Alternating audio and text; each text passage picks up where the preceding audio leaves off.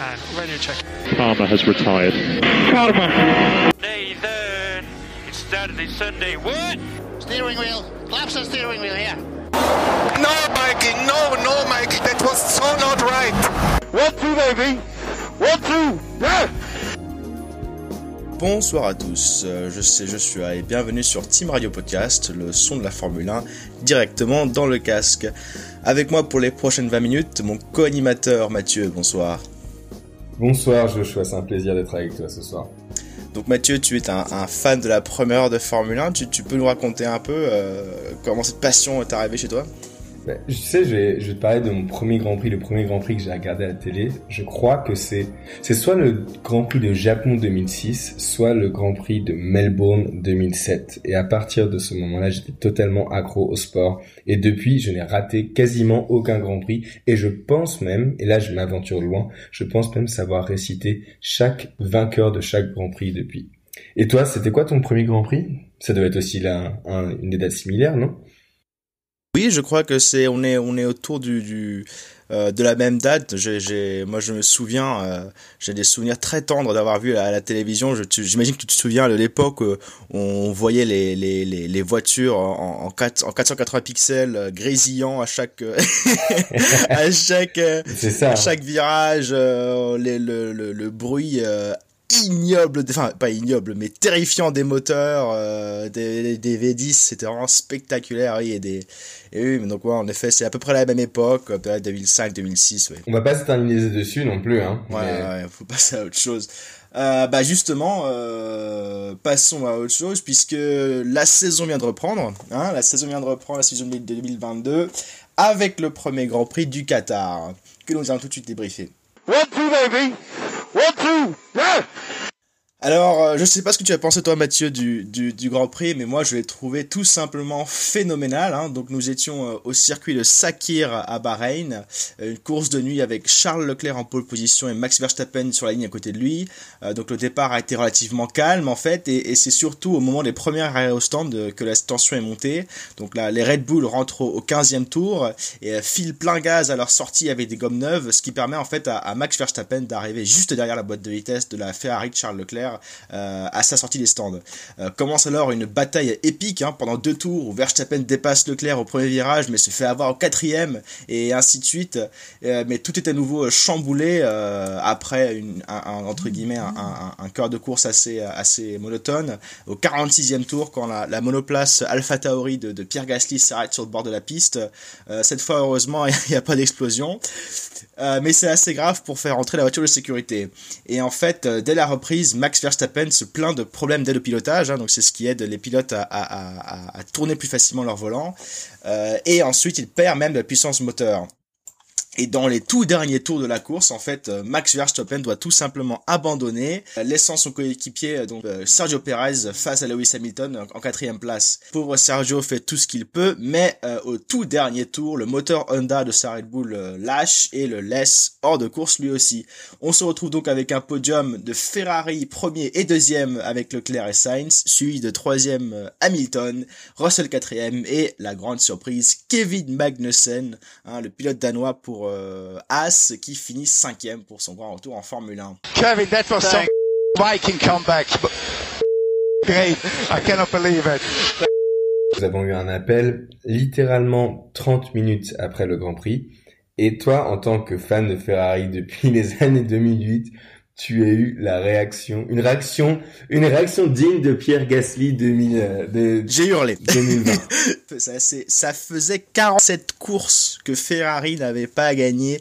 Je te dis qu'on l'a attendu cette victoire, on l'a attendu vraiment longtemps et ah ça fait bien et surtout en fait de se dire que cette fois, enfin cette année ça peut être la bonne. Hmm. Oui c'est une course de gagner mais voilà espérons, enfin moi en tout cas moi j'espère que ce n'est que le début de du- d'une grande suite de victoires pour Ferrari et évidemment on souhaite euh, on apporte nos condoléances à Red Bull euh, pour leur pour leur déboire. Yeah, copy Max. It's not battery related. Red Bull a quand même été convaincant malgré les abandons. Il faut pas oublier que Red Bull a dominé les essais libres, si ce n'est le FP1 de, de Pierre Gasly. Et Verstappen comme Perez ont fait part d'un rythme de course absolument époustouflant que tout au long de la course. Et malgré les abandons, il faut pas oublier que les Red Bull étaient favorites au début du Grand Prix devant les Ferrari. Ça veut pas dire que elles sont de loin l'avantage, mais ça va rester compétitif des deux côtés. Non seulement ça, mais les qualifications ont été très réussies pour Ferrari comme pour Red Bull. Les deux, les monoplaces ont été aux, trois premières, aux quatre premières positions. Ça sera un championnat compétitif et ça ne veut pas dire que ce sera aussi facile les prochaines fois. Le grand absent, ça reste Mercedes. Thank you so much for the hard work. Reliability is so important. Appreciate it. Qu'est-ce qui s'est passé, toi, à ton avis? Pourquoi est-ce qu'on a vu les Mercedes aussi euh, bah, à la traîne, hein, qui étaient tout simplement incapables de rivaliser avec euh, les Red Bull et les Ferrari? Alors, on y viendra plus rapidement dans notre section suivante, mais je pense qu'il faut surtout s'attarder sur le fait que ce soit un problème qui n'est pas nécessairement neuf et qui n'est pas nouveau. Euh, à la Formule 1. Les changements de réglementation nous ont appris ces dernières années que quand il y a un important changement, l'équipe qui était qui avait l'avantage à ce moment-là a tendance à avoir du mal à s'approprier les nouvelles règles, qui est en fait, en, plus, par le fait que dans ces nouvelles règles, il y a des systèmes de, quotas et de limites euh, aux, euh, aux, investissements possibles qu'une équipe, qu'une écurie peut faire. C'est que Mercedes était désavantagée vis-à-vis des, au niveau des des pièces, des nouvelles pièces qu'elle pouvait rapporter dans le moteur, aux nouvelles pièces qu'elle pouvait ramener et aux investissements qu'ils pouvaient faire en recherche et technologie. Et surtout, donc, euh, on peut comprendre que Mercedes n'est pas du tout à, laisser pour compte. Ils peuvent tout à fait revenir euh, plus dans, dans, plusieurs courses cette saison, quoi. Ah, totalement. Mais je pense qu'il faut que nous, pas que nous attardions tellement sur le top 3 tant il y a des histoires différentes à, à traiter euh, aujourd'hui. Exactement, exactement. On a un peloton franchement absolument fascinant cette saison. Attardons-nous sur quelques cas. J'aimerais quand même citer le, le, cas du jeune pilote chinois qui a qui a débuté cette saison, euh, Zhu, euh, qui marque son premier point en finissant dixième. Euh... Ah, I can't believe it, man. Euh, en finissant dixième, franchement, c'est une grande fierté pour les Chinois. J'ai cru que tu n'allais pas oser prononcer son nom parce que le jeune pilote chinois, c'est exactement ce que euh, Jacques Villeneuve a dit dimanche sur Canal+. Il n'a pas osé prononcer. J'ai entendu des Zhou, j'ai entendu des Zhou, j'ai entendu des Zhao il faudrait qu'on mette cette chose au clair avant qu'on prononce son nom. Il faudrait lui demander en fait, faudrait lui demander comment il prononce son nom le pauvre. Moi, je vais garder, je vais garder le prénom Guan Yu qui a fait une performance extraordinaire et marquer des points sur sa première course c'est toujours extrêmement important. Ça veut pas, ça veut pas dire qu'il est prédestiné pour une carrière illusieux, euh, illustre. La preuve, euh, quelqu'un qui a marqué des points et qui a marqué un podium sur sa première course n'y est pas monté dessus depuis. Et il est le sujet dont je vais te parler suivant. Kevin Magnussen, grand retour, avait fait son, avait fait son entrée en 2014, avait monté sur la deuxième marche du podium à l'époque du Grand Prix de Melbourne. Ah, dans, dans une, dans, comment dire, de la configuration actuelle des performances des voitures, cinquième, c'est, c'est, c'est quasiment un podium. Hein. Mm. C'est spectaculaire, Kevin Magnussen. Mm. Et puisque nous parlons de, de autres satisfactions, je pense que l'une des satisfactions notables, c'est Bottas, qui dans une Alfa Romeo, Alfa Romeo moindre, que les Mercedes s'est qualifié devant Russell et, même s'il a raté son départ, a fait une remontée de course incroyable pour marquer des points une nouvelle fois.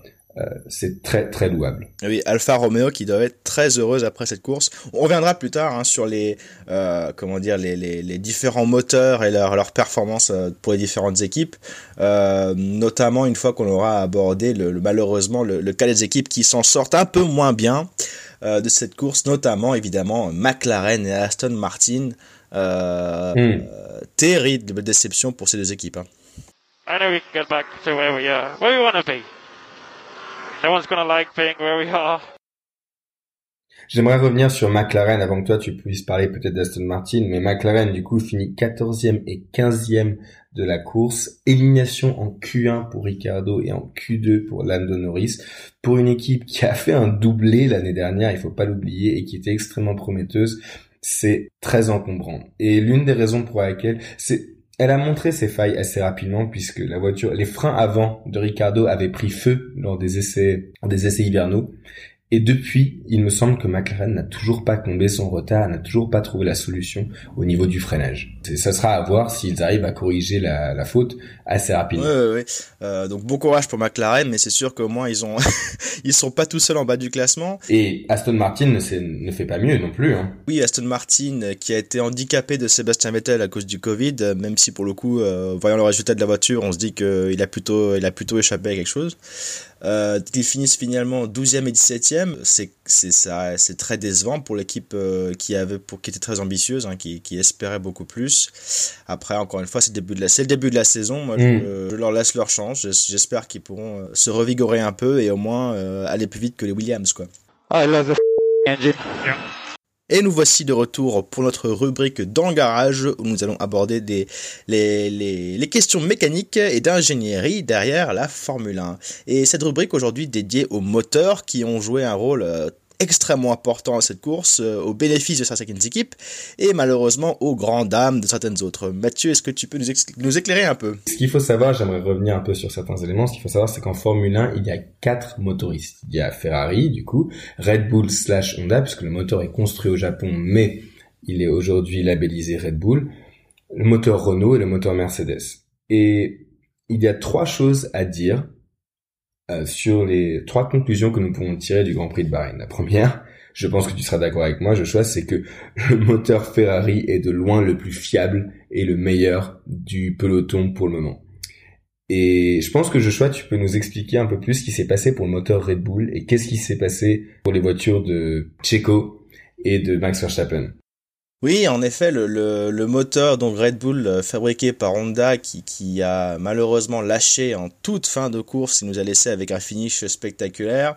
Il semblerait qu'il ait souffert d'un problème de pompe à carburant, euh, notamment euh, lié au fait que donc le, le carburant utilisé, un E10, euh, n'est pas tout à fait le même que celui utilisé l'année de l'année dernière et qu'il y a des problèmes de température, euh, des problèmes qui avaient été remarqués pendant le délai des essais libres en fait par d'autres équipes ayant fait le tour à bas régime. Et euh, visiblement, Red Bull n'en a pas fait, ce qui leur a pas permis en fait de, de, de voir et de gérer ce problème. Mais ce que j'ai cru comprendre, c'est que ce n'est pas le même problème, par contre, qui a affecté la monoplace de Pierre Gasly et les monoplaces Red Bull. Un, un moteur déficient, ça peut prendre euh, combien de temps, tu penses, toi, à, à, remettre, à, à, comment dire, à remettre en forme pour être fiable? Je ne m'inquiéterai pas plus à ce niveau-là de la qualité du moteur Red Bull slash Honda, encore une fois, malgré le fait, malgré son historique.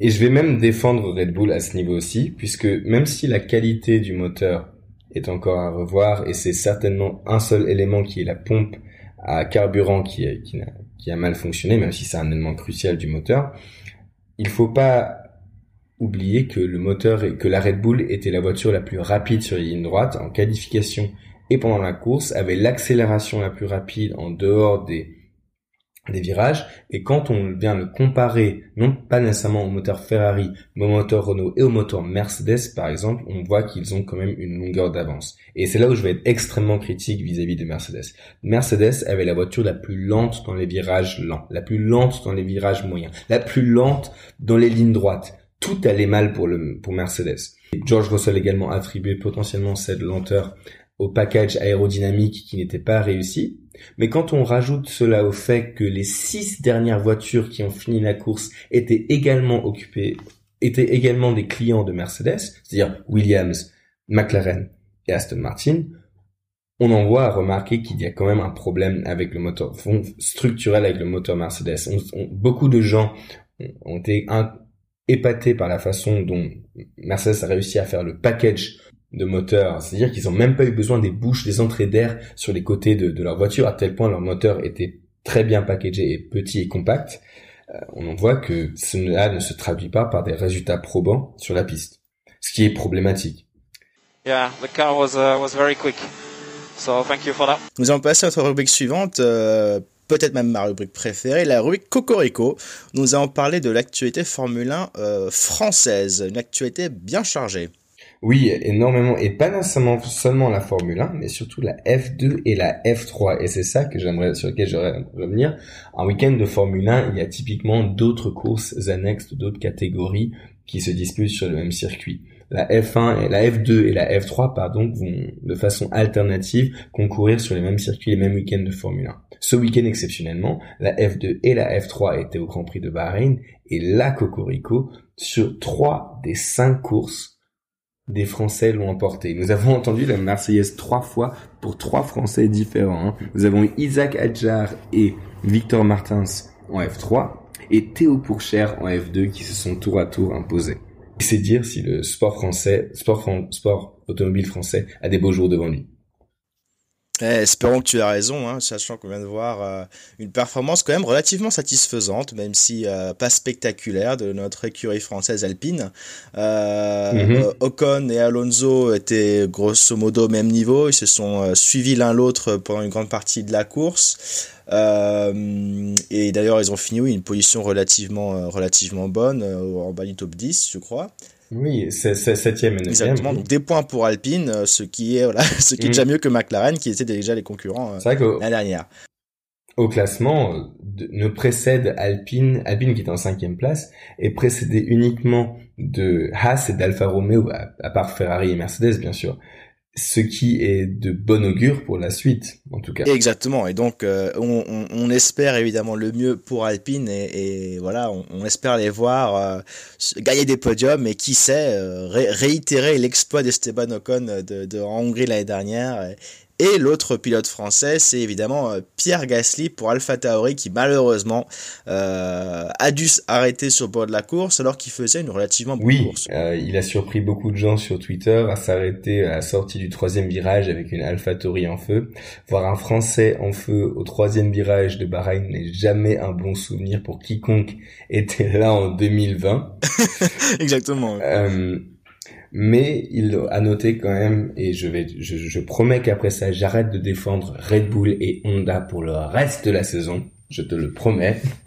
mais il a fait une performance, des performances très crédibles aux essais hivernaux et a signé le meilleur temps de la première séance d'essais libres. Yuki Tsunoda finit également dans les points en huitième position, qui est un, un résultat honorable pour AlphaTauri qui visera encore une fois la tête du, euh, du peloton intermédiaire derrière les Ferrari, Red Bull et Mercedes. Nouvelle partie de notre émission, euh, une partie dédiée à des questions, des, questions de, culture entre guillemets générale sur la Formule 1. Euh, avec Mathieu, une question que je trouve assez amusante et peut-être un peu triste, mais la voici. Euh, quel pilote de Formule 1 dans l'histoire du sport a couru le plus de grands prix sans ne jamais pouvoir accéder à un podium? C'est c'est pas par hasard que tu fais ça sur le Grand Prix où Nico Hülkenberg revient euh, en course, hein. Parce que je, je, pense que c'est lui. Ouais, je pense que c'est lui, ouais. Exactement, c'est Nico mm. Hülkenberg, hein, donc le, le, pilote qui vient de rejoindre, euh, euh enfin qui vient de remplacer Sébastien ouais. Vettel euh, chez. Faudrait que quelqu'un dans notre auditoire nous dise euh, combien de quatrième place cet homme il a, parce que je sais que c'est celui qui a passé le plus de temps sans marquer de podium, mais combien de fois a-t-il été au pied du podium? Et je pense que ça doit se jouer entre lui ou Sergio Perez, le nombre de qui a le plus de quatrième place entre les deux. Ça, ça doit se trouver. Eh bien, figure-toi que j'ai la réponse. J'ai la réponse devant les yeux. Euh, sur les 179 Grands Prix auxquels il a participé, Nico Hülkenberg a fini trois fois quatrième au Aïe. pied du podium. Euh, mais malheureusement, euh, il n'a jamais réussi.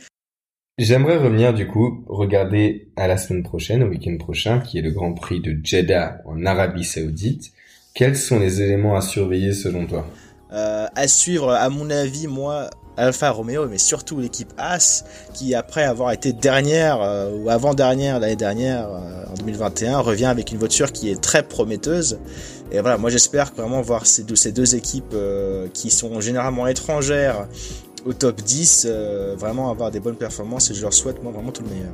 Et toi Mathieu, qu'est-ce que tu vas regarder? Je pense qu'il faudra faire extrêmement attention au niveau des moteurs, encore une fois. Quel est le constructeur qui a définitivement le plus euh, grand avantage de moteur, parce que c'est un circuit qui est radicalement différent de celui de Bahreïn, avec des courbes beaucoup plus longues et des, c'est un circuit urbain et des murs beaucoup plus proches de la piste. Euh, il faudra faire très attention à qui du coup a la voiture la plus rapide dans les virages moyens et élevés. Et si Mercedes saura rattraper son retard à ce niveau-là sur ce genre de circuit. Il reste une dernière question à poser, Mathieu. Peut-être une question un peu, euh, un, un peu la Madame Irma. Mhm. Euh, moi, je célèbre le retour de Ferrari à la tête de la course. Euh, Leclerc, champion du monde 2022 Ah non. Ça ne peut pas être Leclerc. Non, non. Non, tu, tu- non, mais tu sais, je dis pas ça parce que j'aimerais pas qu'il soit champion, je dis juste ça parce que ça ne marche pas. Depuis 2009, aucun pilote qui n'a gagné le premier Grand Prix de la saison n'a remporté le titre. C'est aussi simple que ça. La dernière personne à avoir fait cette Button, ça n'arrivera pas. Et je suis très déçu, mais je pense du coup, je mets ma petite, euh, ma petite pièce sur Carlos Sainz. Euh, Merci en tout cas pour votre écoute. Bonne semaine. Bon Grand Prix à vous et à lundi prochain. À lundi prochain.